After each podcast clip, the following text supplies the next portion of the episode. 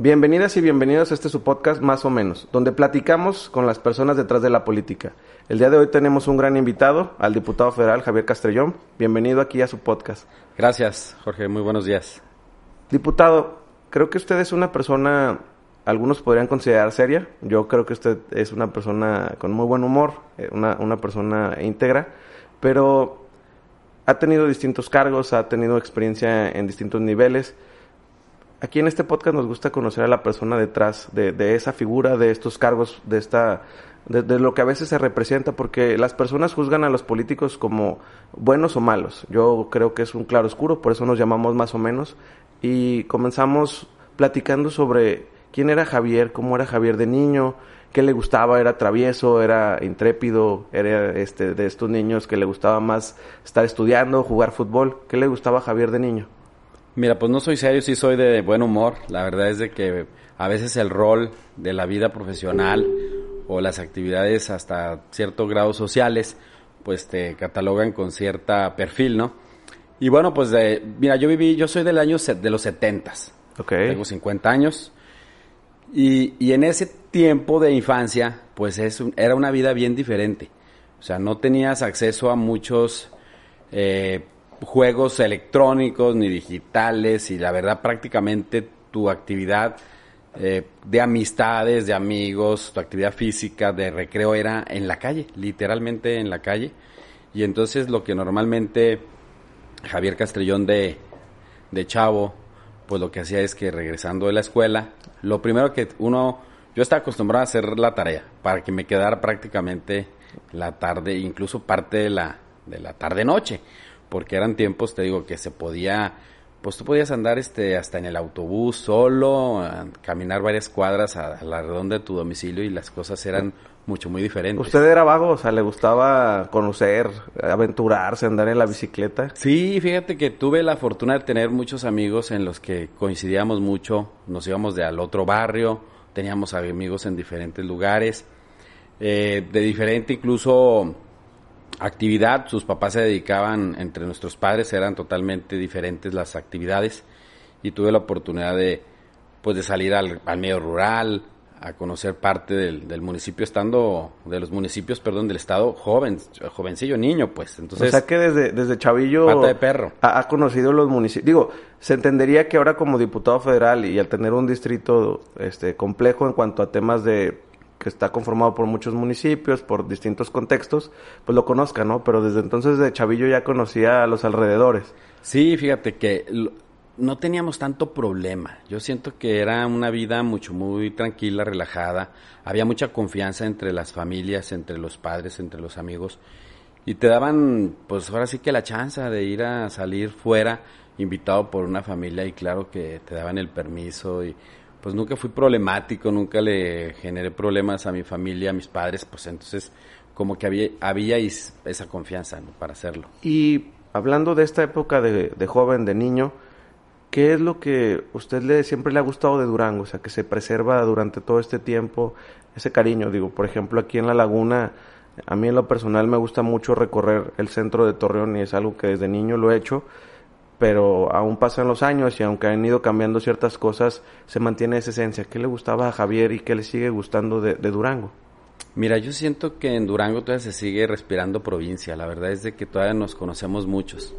Hay gente que, o ciudades que han ido creciendo y que se dejan las familias pues en muchos temas de tradición, eh, de cultura, de, de... Mira, a mí me gustaba mucho básicamente su clima pues además de que ha cambiado, ¿eh? eso es importante. Ojo, sí es cierto lo del cambio climático. Sí, claro. Y efectivamente de aquellos años a ahora, pues por ejemplo llueve, más, llueve menos, eh, hoy hay mucho más temperaturas cálidas y también los fríos son extremos a veces en ciertos eh, días.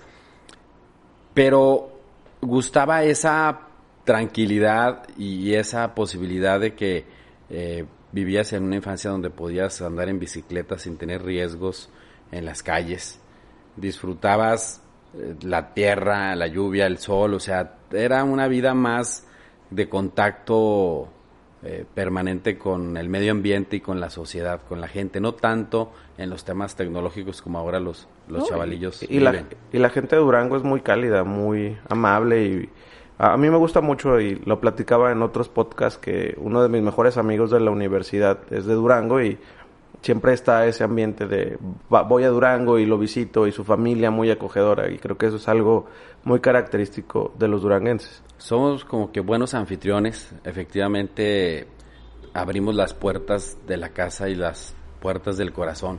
Cuando verdaderamente alguien se acerca con muy buenas intenciones, somos cálidos, los duranguenses sabemos ser gente con la gente. Oiga, diputado, ¿qué consejo le daría usted a un joven que hoy sueña, ¿no? Porque luego están estas frases de que los jóvenes son revolucionarios y traen ideas este, innovadoras, pero es importante también escuchar la experiencia, ¿no? Y esa experiencia usted la ha tenido a lo largo de, todos los cargos y puestos que ha, estado presente. ¿Qué, qué, consejo le daría a un joven que está en la prepa, universidad, que tiene las ganas y el ímpetu de participar en la vida pública, en la política, que le hubiera gustado que le dieran a usted en ese entonces? Mira, que, que lo hagan, que busquen lo que sueñan, que lo hagan con decisión. Y si tienen miedo, que también lo hagan con miedo, pero hay que hacerlo, no hay que detenerse. Es importante trazar siempre una ruta de donde tú fijas el punto a donde quieres llegar y hacerlo. En todo el camino, por mucho que te den cualquier persona, el consejo te lo puede dar el hombre más experto y con más éxitos en el mundo, pero su ruta siempre va a ser diferente pudo haberse encontrado varias curvas en el camino y en algunas pudo haber rebasado hasta por la derecha y no por la izquierda. Y la verdad es de que va a ser diferente los retos que te encuentres en esa ruta. Así que no hay que tener, eh, vamos, miramientos de no hacerlo, porque te digo, podré darle un consejo, pero la ruta de él va a ser totalmente diferente. Diputado, pareciera que ocupar un cargo como el ser secretario de Seguridad es un tema delicado, pero viendo y estudiando un poco su, historia, su vida, pues ha sido una persona que se ha ido formando a lo largo de, su vida, de, los tiempos. ¿Cómo fue, o usted recordará cuando le hablaron por teléfono y le dijeron, oye Javier, ¿quieres ser este secretario de seguridad? ¿Cómo fue esa experiencia? Digo, porque es un cargo muy importante. Estamos hablando que, que Durango es un estado complejo por la cercanía con distintos estados que, por ejemplo, aquí nosotros en La Laguna, que pasamos situaciones muy delicadas del periodo del 2009 al 2012, eh, y entendemos lo que es la inseguridad. Hoy vemos que Durango es un estado seguro y usted forma parte de esa estrategia. ¿Cómo fue esa primera llamada o ese primer encuentro en, tomar esa decisión? ¿Qué sintió? Eh, recuerda, pues es algo, algo delicado, algo fuerte, ¿no? como si fuera ayer. Mira, durante mi servicio público de más de 20 años prácticamente me han catalogado en ese, en ese sector de la seguridad pública. Mi primera responsabilidad en la administración pública fue un, un nombramiento que duró pocas horas como agente del Ministerio Público, porque posterior a que me lo, me lo entregaron, recibí una invitación para trabajar en la Dirección Municipal de Vialidad y Protección Ciudadana, en ese entonces así se llamaba en la ciudad de Durango y desde ahí empezó la ruta por irse preparando Javier Castrellón en los temas constantes de mejorar lo que viene siendo el sector de la seguridad pública. Y bueno, fueron pasando varias etapas hasta llegar a ser vicefiscal general del Estado, precisamente en los tiempos muy complicados de la seguridad del Estado. Yo recuerdo como una anécdota cuando viajábamos acá a la comarca lagunera, para tener reuniones en los temas de seguridad, pues era un aparato impresionante de seguridad eh, para poder trasladarse, estoy hablando del, del gobernador hasta eh, la fiscal, el vicefiscal y directivos y gente involucrada en el tema de la logística, pues era como que un convoy escoltado por soldados y por policías estatales y la verdad es de que esos tiempos que bien dijiste ahorita que vivió la laguna, pues nadie los deseamos que vuelvan a ocurrir. Y en 2016, que yo participo desde muchos años atrás con el doctor Aispur en su proyecto, la noticia no fue vía telefónica, fue en vivo, en directo. Ándele. Este, me citó, fui a su casa y me pidió lo llevar al aeropuerto y me fui yo manejando en su vehículo y fuimos platicando de algunos integrantes del gabinete, eh, prospectos. ¿Usted ya veía por dónde iba la, situación? Fíjate que todos... ¿o no se lo esperaba? A ver, sí, por el perfil, por cómo me han estado etiquetando. Y prácticamente muchos de mis compañeros, los cercanos, quienes eh, coincidimos en ese proyecto, pues me decían que iba a ser yo fiscal, eh, no secretario de Seguridad Pública.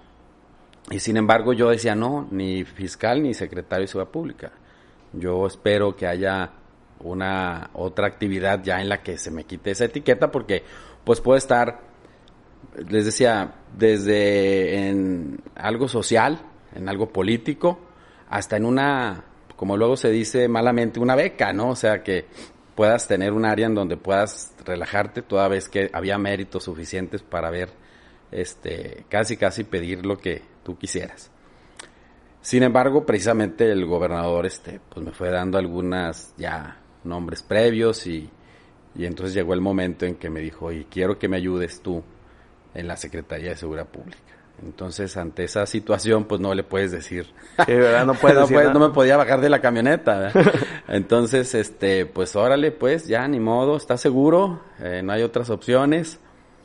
Había opciones para Javier Castrellón en, la, en el gabinete, más no había opciones para la Secretaría de Seguridad Pública, nombres. Nadie se veía así como que levantando la mano. No, porque al final es una situación pues, es un reto, ¿no? Y también no creo que cualquiera quiera, ah, yo, yo me animo y me aviento, ¿no? Y, hay que tener este, pues, el carácter para aceptar una responsabilidad como esa. El fenómeno es muy complejo, Jorge, mucho, muy complejo. Va más allá de pensar en, en patrullas y policías cuidando a la gente. Es sumamente complejo. Es una secretaría de cerca de 1.800 empleados son 13, 14 direcciones, si no me equivoco, y es un área en donde ves desde los temas de prevención del delito, los temas de profesionalización, es, ahí tienes tú un instituto que se hace cargo de la profesionalización y capacitación, pero también tienes áreas como lo que es el sistema penitenciario desde que entra una persona a hacer este a llevar un proceso hasta tenerlo ya eh, ejecutando su sanción, su sentencia en un centro de reclusión y de rehabilitación social.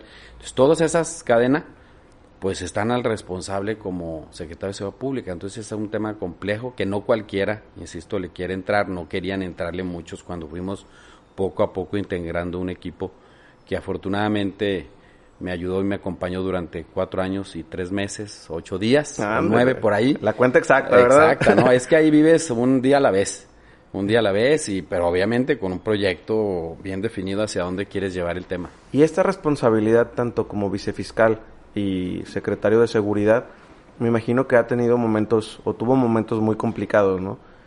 Primera pregunta sería, ¿en algún momento tuvo miedo o ha tenido miedo, porque al final platicamos de esta experiencia en la laguna, que es lo impresionante que era los convoys, la situación de seguridad, seguramente muchas situaciones que en los ciudadanos no sabemos, porque para eso la autoridad trata de, prevenir y de buscar que, que se tenga el menor impacto, pero Javier Castellón tuvo miedo en esa época, ha tenido miedo ante los cargos que ha presentado.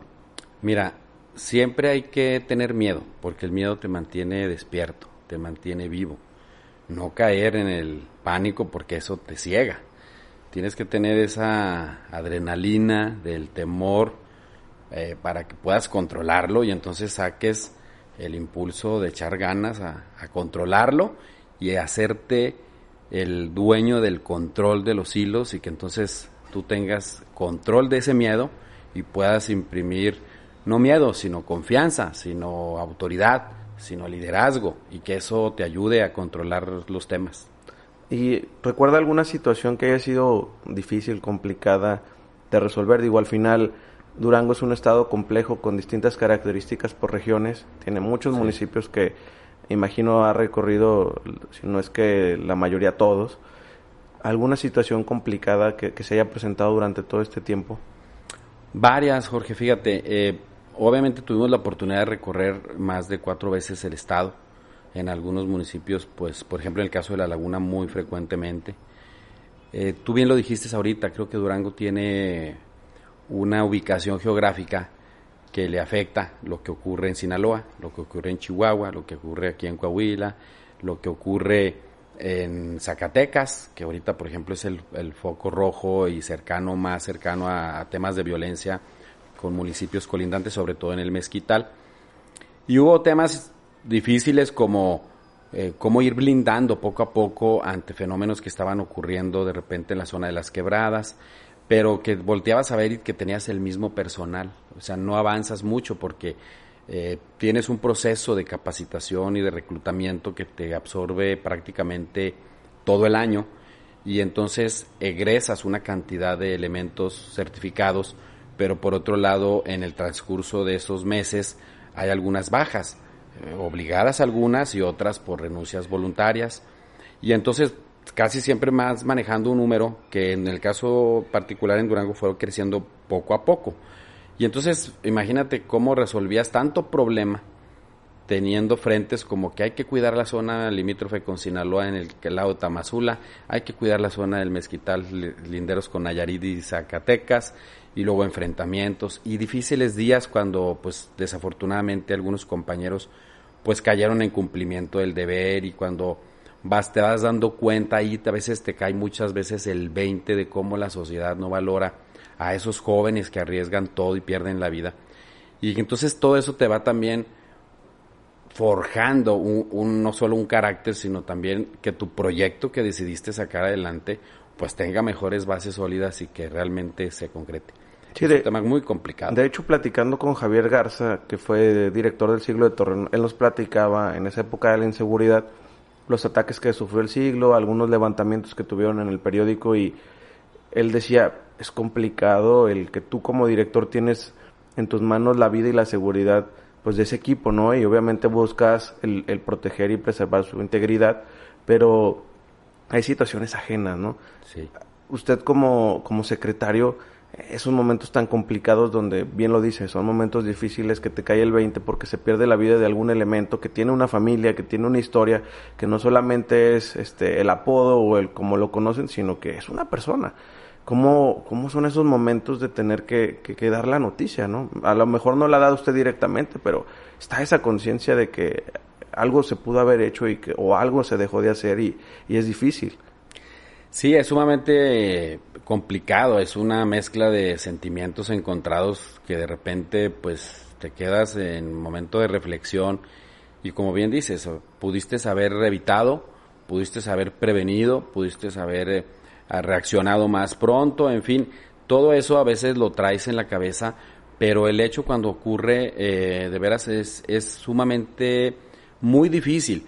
Los atentados en contra de cuerpos de seguridad son arteros y cobardes, premeditados ante toda la alevosía y la ventaja que tienen quienes lo perpetran. Y por más capacitación que puedas tener y equipamiento, difícilmente eh, no va a ocurrir. Lo que hay que hacer es eh, afrontarlo y enfrentarlo.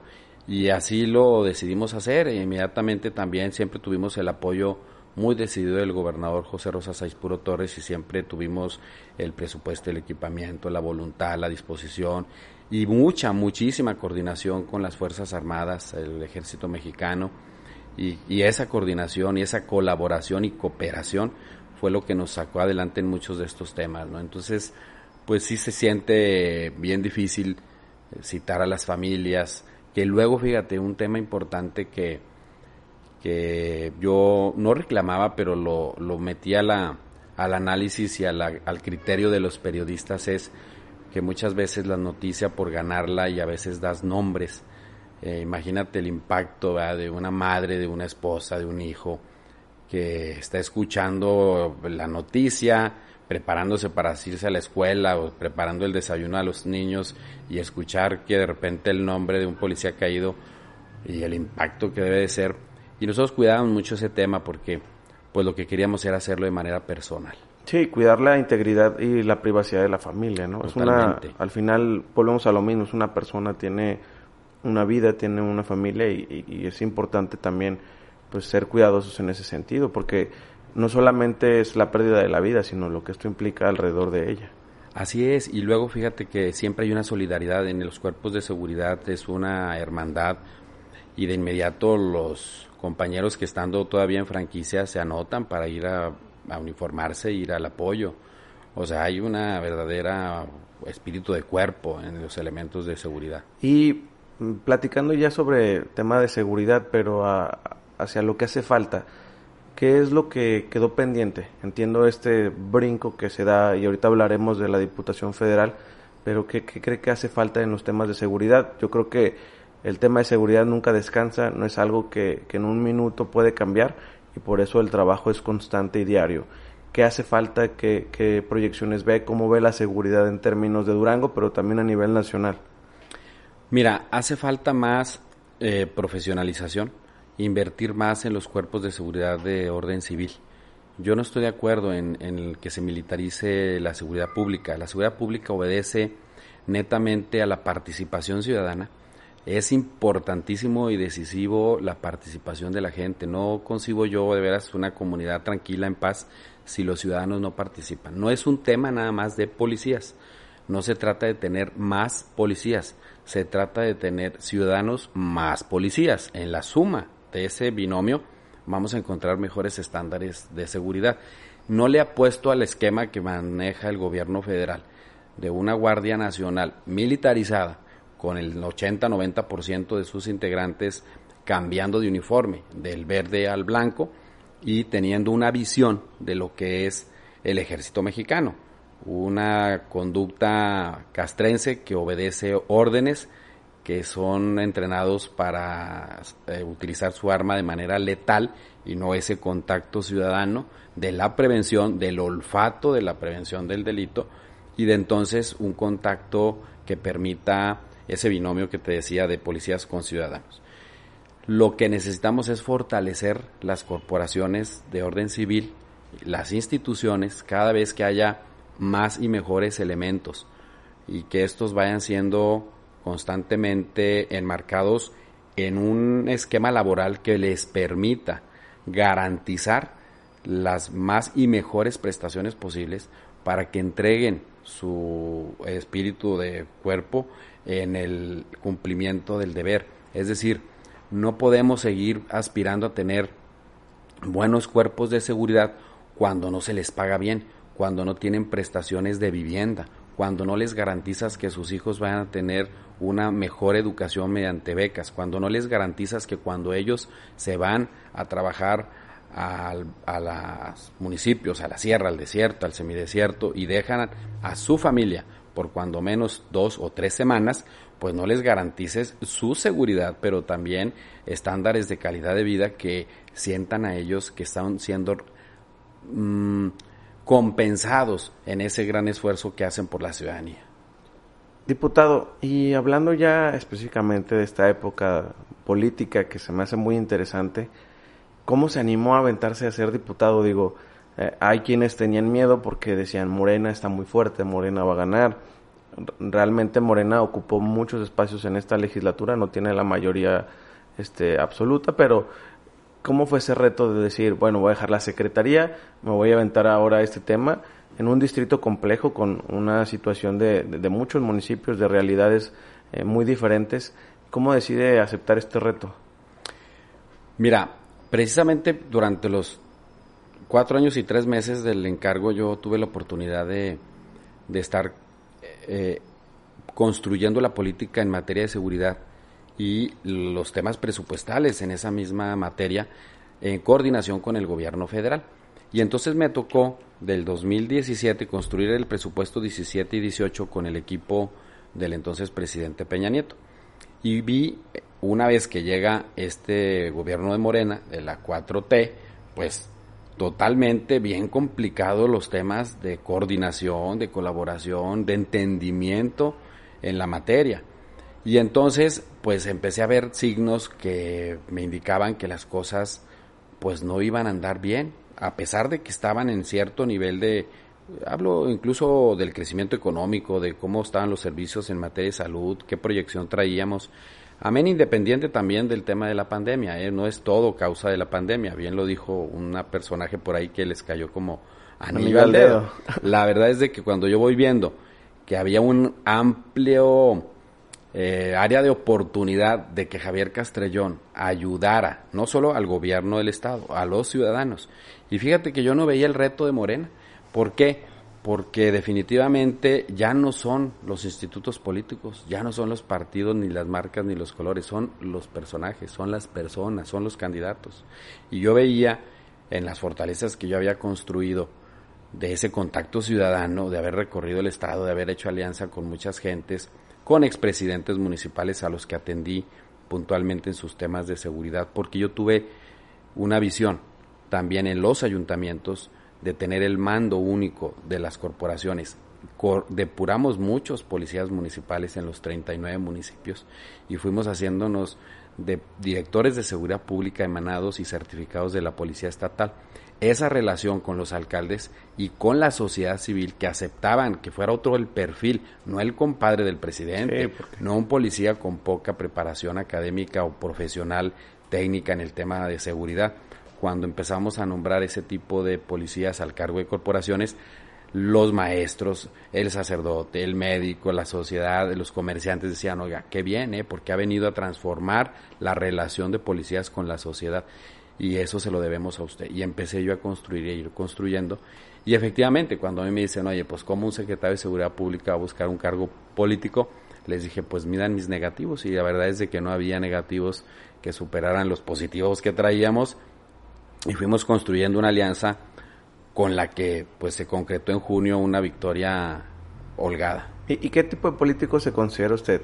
Hay políticos de characheros, bonachones, hay otros políticos más de acuerdos, de una mezcla. Una, mezcla, de, todos. Le, gusta llegar y abrazar a la señora. Sí, claro. Eh, saludar a las personas que están en la plaza. yo con los niños me identifico pronto, rápido, este cotorreo con ellos. Respeto mucho y admiro mucho a los eh, a nuestros viejos, ¿sabes? A los hombres y mujeres adultos mayores porque se reflejan ellos muchas cosas. Cuando tú te acercas a ellos y les das la mano y los ves en, a la mirada, pues inmediatamente te das cuenta que te transmiten muchas sensaciones de cómo han batallado, de cómo está difícil y su vida ha sido dura. Sobre todo en el medio rural, fíjate, es gente muy franca que con la sonrisa y la mirada te dice muchas cosas y los entiendes. Y yo en esa parte, eh, sin duda, transito perfectamente con ellos. Y con la gente del campo, pues he compartido y comparto muchísimo esa actividad. Yo también produzco, soy productor de hortalizas, produzco tomate bajo sistema protegido invernadero y pues he ido aprendiéndole y he ido metiéndome a, entender y a creer y confiar que en el campo hay una área oportunidad de hacer eh, una riqueza, una riqueza que permita desarrollar todos los problemas y resolver muchísimos de los problemas sociales en, en Durango. Y esa experiencia de estar ya no como secretario de seguridad, porque justo es esta etiqueta que platicaba usted, ¿no? De por el perfil, por la manera de ser, por los cargos que ahí viene el secretario de seguridad y que el policía y que esto, ya el, ser candidato, el, el, estar recorriendo los municipios, las calles, este, las colonias como, como diputado, ¿cómo fue esa experiencia? ¿Si le gusta andar así en el toca-toca que se conoce políticamente? ¿O cómo le gusta más hacer campaña? Porque también fue una campaña COVID. No, no se podía hacer estos eventos masivos ni todo lo que generalmente uno identifica como, como lo que es una campaña política. Mira, fíjate que yo soy más de contacto directo, soy de, de ir a escuchar, atender y, y escuchar a la gente es importantísimo porque hoy te demandan muchas cosas, la gente ya está harta de los políticos tradicionales, de aquellos que no vuelven, de aquellos que cumplen a sabiendas que ni siquiera es de su competencia. Y tuvimos la oportunidad en una campaña donde estábamos, si no me equivoco, en semáforo, llegamos a estar en naranja y entonces, este, pues no procuramos eventos masivos, sino lo que hacíamos era reuniones por sectores y fue mucho contacto de casa por casa, visitar comunidades y, y eso fue lo que yo considero que es la mejor manera de hacer campaña, la, cuando vas eh, convenciendo a una persona pues es el mejor vehículo para multiplicar tu mensaje, porque cuando lo ves a los ojos, platicas, eh, demuestras que estás hablando con sinceridad, esa es, es tu principal promotor.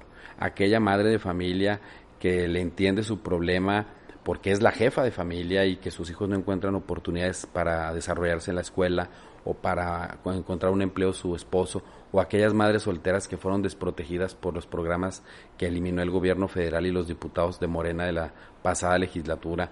Y cuando tocas en una tiendita que es un changarrito donde una familia se sostiene y le da empleo a otro eh, vecino de la colonia y toda la problemática de que lo están hostigando en los temas de impuestos y derechos, pero no le dan la oportunidad de crecer su empresa. Y vas escuchando a los campesinos que les que eliminaron los programas y a los ganaderos que no hayan la puerta, no solo por la sequía, sino porque el gobierno federal los abandonó. Pues ahí te identificas, la gente te entiende y cuando saben que le entiendes al tema y además traes soluciones, pues la gente te confía su lo más, vamos, lo más eh, noble del ser humano, su propia confianza, y entonces ahí está el voto en las urnas. ¿Y cómo fue el primer día de estar ahí? En, yo conozco la Cámara de Diputados, es un lugar imponente, imponente. Eh, y sobre todo cuando entiendes la importancia del el poder legislativo en México y al final es un espacio de mucha historia donde han pasado personajes muy importantes del país. ¿Cómo fue ese primer día que llegó Javier Castrellón? ¿Se imaginaba estar ahí? ¿Quién lo acompañó? Digo, porque su, eh, en su toma de protesta fue algo, algo importante en su vida. Sí, pero limitado. Prácticamente fue ir solos. Era entrar sin acompañantes. O sea, no hubo familia, no hubo nadie de tu equipo, de tus amigos que te acompañara. Era la instrucción de, de, según el, el tema del protocolo. protocolo de sanidad de la propia Cámara. Mira, más allá, ciertamente es un, un recinto que tiene este, una larga historia en la vida política, económica y social de este país. Eh, ciertamente es la máxima tribuna en la que un mexicano puede expresarse. Pero más allá de eso y de la infraestructura y que el recinto está muy bonito e imponente, es la responsabilidad que desde ese momento asume uno el ser representante, fíjate, entre 500, entre 130 millones de mexicanos, pues de ese tamaño es tu responsabilidad. Levantar la voz, escuchar, no pelearse, sino debatir, entender qué es lo que pide la gente, qué pide cada uno de los sectores. Eres tú, yo, Javier Castellón, el representante de más de 70 mil electores que votaron por mí, más otros eh, tantos que no vieron en mí una opción, pero que hoy se están dando cuenta que yo ya volví al distrito, que estoy en contacto con esos sectores y que soy la voz de ellos. Y que al final los representa, o sea, más allá de, de, afiliaciones o de por quién se haya votado, una vez que se gana, se deja de ser de, tal o tal eh, coalición o partido y se vuelve uno diputado de, de la gente, ¿no? De la gente y del Estado. Por eso no solo me limito a recorrer los 12 municipios de mi distrito, estoy recorriendo todo el Estado porque también la laguna es Durango, también el semidesierto es Durango, el norte, la sierra, el sur del estado, todos los municipios son Durango y a todos en, en algo puedo yo eh, ayudarlos desde la Cámara de Diputados y lo voy a hacer. Y este compromiso que se tiene como diputado a la hora de las negociaciones, digo, entraron ahí primera, el primer día hubo negociaciones y, y discusiones este, fuertes, ¿no? ¿Cómo ha sido ese transitar? Con, con la bancada de Morena, con el PT, con el Verde y, el estar ahí, ¿no? Porque al final, lo decíamos hace un momento, no hay mayoría absoluta, pero sí hay una mayoría relativa y entonces ahí viene el cabildeo y hay que platicar, o sea, cómo ha sido ese, esa transición, también pensando en que se está trabajando el presupuesto del próximo año, cómo le va a ir a Durango, qué se ha estado haciendo. Mira, ha sido muy complejo, muy complicado. A veces no, la verdad yo no los entiendo a los diputados de Morena, PT y Verde porque eh, yo creo que están así como que en una lucha de conciencia interna, están entre la espalda y la pared. Por un lado, sin duda ellos, digo, si es que hicieron campaña y recorrieron las calles, las comunidades y escucharon a la gente, están en un dilema. O le hacen caso al inquilino de Palacio Federal o le hacen caso a la gente, porque no coincide lo que uno piensa con lo que la gente le está pidiendo a sus diputados. Y yo sí lo veo un tanto cuanto mucho, muy complicado, porque fíjate, empezamos para, de entrada, con la revocación de mandato, de algo que no tienen razón de ser, que quieren y quisieron, y con esa mayoriteo que tienen, eh, establecer un mecanismo para eh, un juicio especial al presidente, pero a los demás funcionarios no, ¿eh? Eso es nada más presidente Pero fíjate, es como darle a entender, mm, pierdes el ejercicio del poder y de tomar decisiones de Estado, de estadista.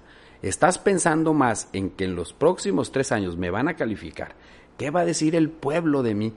Si no tomas decisiones de Estado, aunque le duela a la gente, pero que esa es la decisión que tienes que tomar por el bien de todos los mexicanos y de la nación, pues entonces te van a calificar mal y entonces estás mejor haciéndole ahí como que bien bien a la gente, aunque vaya mal la economía, aunque vaya mal otro tema como el tema de seguridad que se está complicando, como en el tema de salud que no han dado una y pues pero sin embargo quieres estarlos teniendo contentos con programas asistencialistas que no definen necesariamente el desarrollo humano ni de esas familias que reciben apoyos. Qué bueno que los reciban, pero tiene que haber un impulso al desarrollo económico para que esas familias también tengan no solamente un apoyo, que tengan empleo, que tengan buenos servicios de salud y buena seguridad. Y esa es nuestra primer prueba. Y de ahí nos fuimos dando cuenta en la discusión de la miscelánea fiscal y de la ley de ingresos, pues que no traen la más mínima idea de luchar por lo que verdaderamente es el desarrollo del país. ¿Qué les ordenaron en Palacio Nacional? ¿Va así?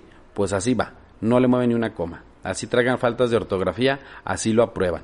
Así sepan que lo que se va a aprobar va a restringir la inversión y la generación de empleo, así lo aprueban.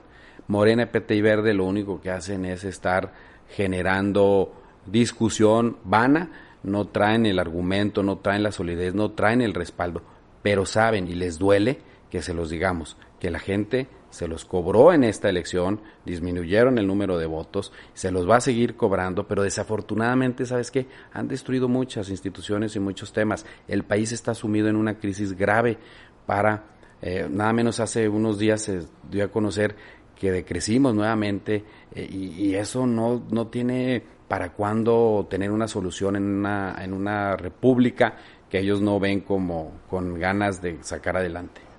Y platicando sobre la política, el próximo año hay elecciones en Durango para gobernador y alcaldías.